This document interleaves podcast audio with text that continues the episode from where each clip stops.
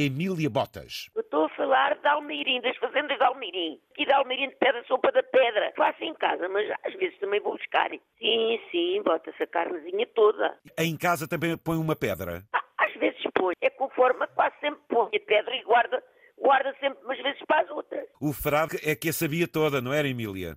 Ah, era. O frade sabia isso tudo muito bem. Começa pela pedra e olha onde vai a sopa. Como é que é o seu dia a dia?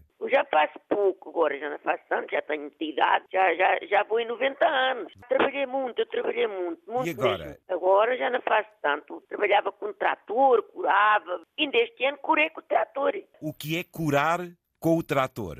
É curar as vinhas, é, tem o trator, o trator tem um atomizador e depois vai-se curando, cura-se quando é preciso curar, ganha moleque, poeira, ou assim a gente tem de curar. Da cura da vinha. Exatamente, curar com o trator. Aí nos seus 90 anos, aí na zona, deve ser a única senhora de idade que pega aí com destreza, aí com a sua energia num trator. Deve haver poucas ou nenhuma, só sim, senhora, sim, não? Sim, eu, da minha idade ninguém mexe já no trator, é tudo gente mais nova.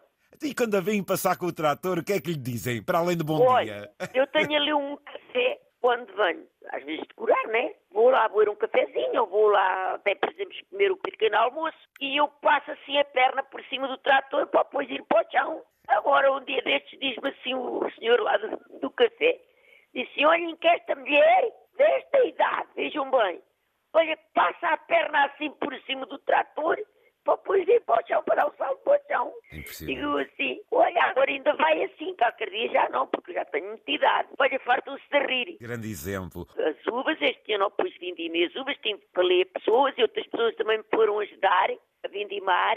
E então, pois agora não se trata de nada, que agora está tudo ainda por fazer, né? Se não for a senhora, quem é que trata dos seus campos? Tenho aqui um filho, ele mora aqui ao pé de mim, Ok. e ele trata-me. Também tenho netos, tenho dois netos, um neto também trabalha. Também a manha, também sabe trabalhar com o trator, eu ensinei-o logo quando ele era mais pequeno. Ele gostava muito de trabalhar com o trator, depois ia mais eu para, para a fazenda, queria que eu o ensinasse e ele sabe, ele Queria também ele trabalha, ensinasse. André. Ele gostava muito de vir e mais eu. E às vezes eu tinha medo, porque ele ainda não era, ainda, ainda era pequeno, ainda tinha, tinha só aí os seus 14 anos, ou 15, e ele dizia-me assim, avó, eu ia à caixa para o sábado, ele ao sábado não tinha aulas, avó, eu quero ir mais tu. Ah, então pronto, vais lá para ajudar a avó. Eu dizia-lhe assim, e ele depois ia, e depois ao fim de um bocadinho de eu andar lá, o trator dizia-me assim, avó, deixa-me eu agora lá ir, dar uma volta que eu também sei. Pronto, vá, vai lá, devagarinho, vai devagarinho. E ele aprendeu assim, ele sei que ele aprendeu. E se para a senhora um neto acompanhá-la e a senhora transmitir-lhe esse conhecimento, é bonito, é de uma beleza, e a senhora É, foi... é, é bonito e eu gostava. É eu um bom exemplo para a atualidade. Assim, co- assim conforme aprendeu. Dizia-lhe como é que eram as técnicas de tratamento, como é que se lidava no campo. Foi-lhe ensinando sim, tudo isso, sim, foi? Ensinava, ensinava. E ele ainda hoje, às vezes ainda me pergunta, ainda me vem perguntar. O que é que ele lhe pergunta?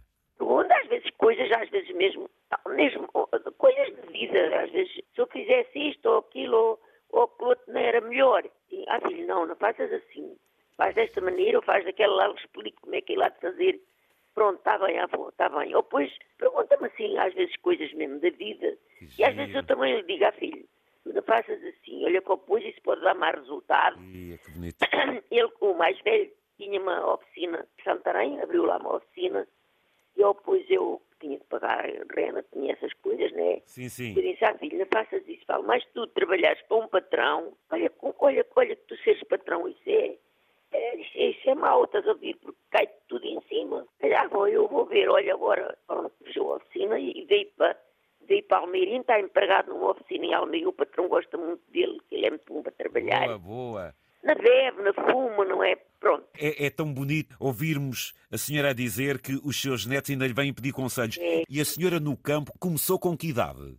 Eu nunca andei na escola. Eu andei sempre no campo com o meu pai. Sempre. E depois casei. Depois fiquei viúva com 47 anos que meu marido morreu debaixo de um trator. Pá. E eu A senhora é que segurou a casa. sempre, sempre fiz uma casa ao meu filho aqui ao pé de mim, uma, uma vivendazinha. Depois comprei outro trator e eu depois, no fim de, de- de, de vender aquele trator, fiquei com aquele fiquei a trabalhar, que era um trator com mais segurança, e, e comprei um carro novo. Eu trabalhei muito ao Sr. Zé Candias. mas com que idade é que a senhora ia com o seu pai eh, para o campo? O- o- olha, aos sete anos já andava lá, ma- mais o meu pai lá no, no campo. Até o que é que a senhora fazia com sete anos? Eu, eu fazia lá muitas sobreiros com beleta, e eu ia à beleta com um balde, que era para engordar o porco para a gente comer.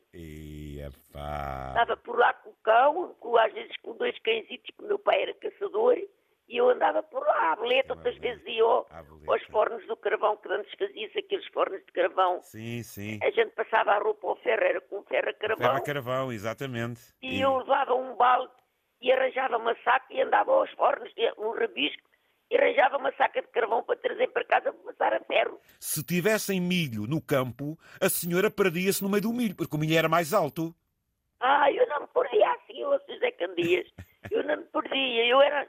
Eu fui sempre. Eu, eu, eu tenho esta idade, mas eu felizmente, graças a Deus, não me esqueço de nada. Eu tenho, tenho, uma, boa, tenho uma boa memória. Não me esqueço, não me esqueço mesmo assim, graças a Deus. O, o campo que a senhora trabalha ainda é grande? É, é. Eu, mesmo aqui onde eu vivo, eu vivo aqui no, numa fazenda, uma fazenda que era do meu sogro, que agora, quando eu vim para aqui morar, só que moravam três pessoas, agora já mora Está está. tudo cheio de casas. Ah, eu ainda está. tenho aqui uma vinha que, que pode, que, que há manha ainda e tudo, que boto rega, fita para regar e tudo. Tenho aqui rega, graças a Deus tenho água.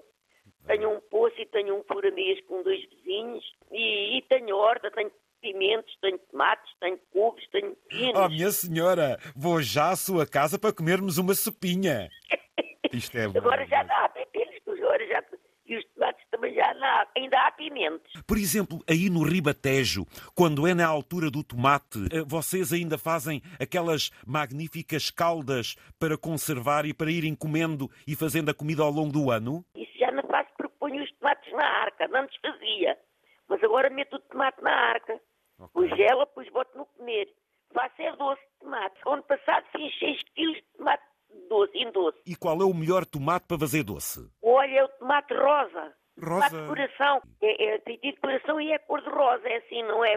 É rosado, já estou a mas ver. É, é- é para cor de rosa. Mas, por exemplo, aí no Ribatejo, eh, que a gente sabe que tem grandes campos de tomate, qual é a espécie de tomate que existe mais aí no Ribatejo? É o Xuxa, que é, é, é para as fábricas. É o Xuxa. É, o- Oh, Emília, esse tomate parece uma maminha. é.